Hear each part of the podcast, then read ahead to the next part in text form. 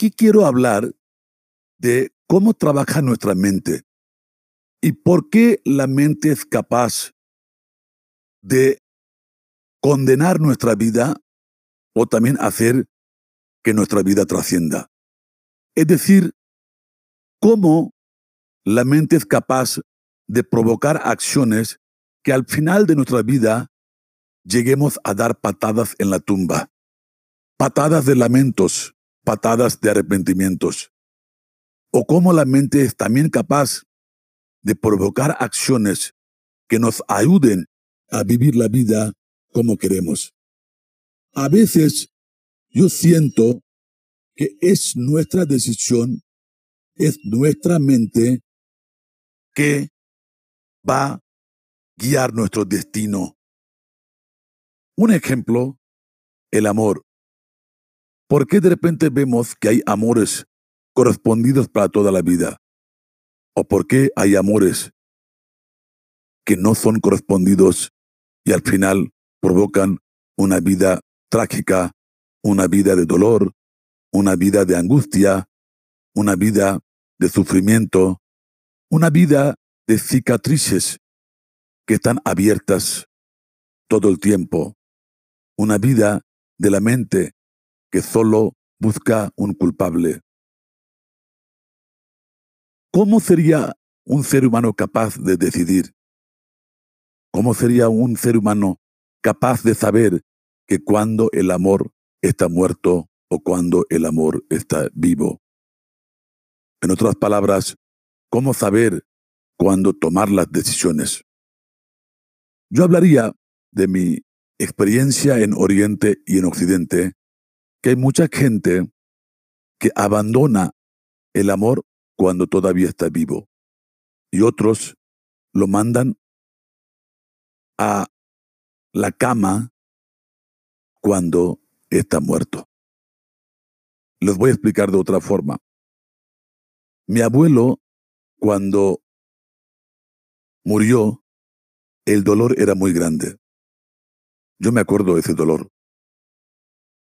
Siendo el último nieto de los siete, me dolía que por qué un abuelo que me quería tanto, ahora que está muerto mi padre lo tiene que incinerar. Años más tarde entendí porque mi, mi abuelo estaba muerto.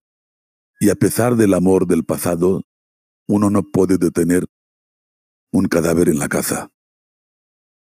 A pesar de todo el amor que teníamos hacia él, mi padre hizo bien.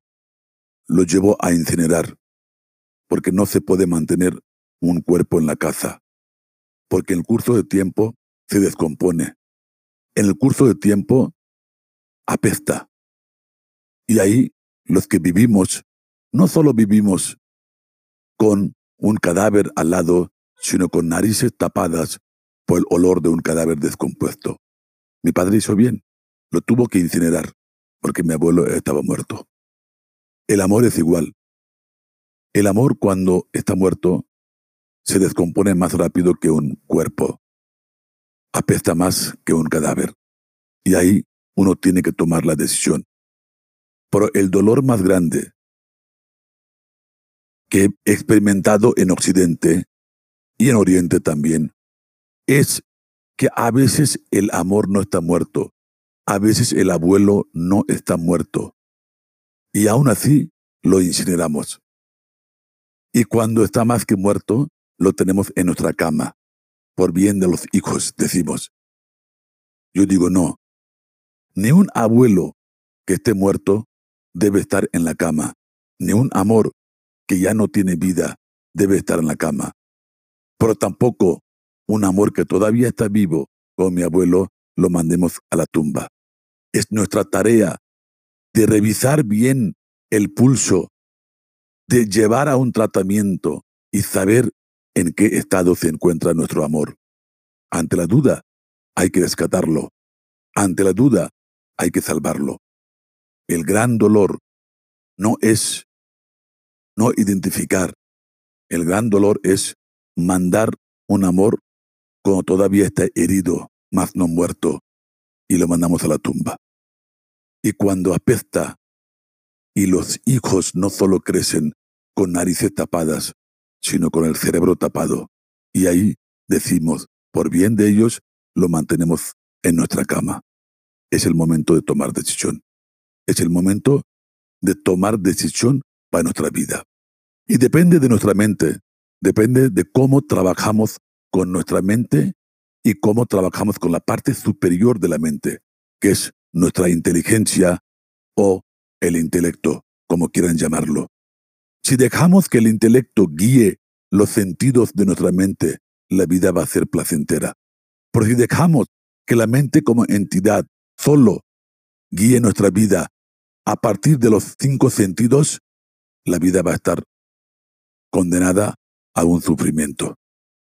Es la memoria de infancia que el intelecto nos puede guiar o repetirlo para un bienestar o repetirlo para un sufrimiento.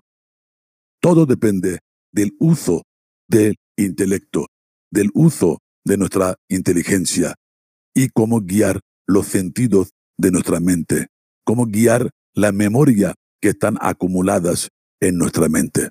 De esto hablaremos también en el siguiente capítulo, ya con más detalles cómo trabaja esta mente y cómo es la inteligencia. Mientras dejamos con esa tarea de en qué estado se encuentra tu abuelo, en qué estado se encuentra tu amor. Esa es la pregunta.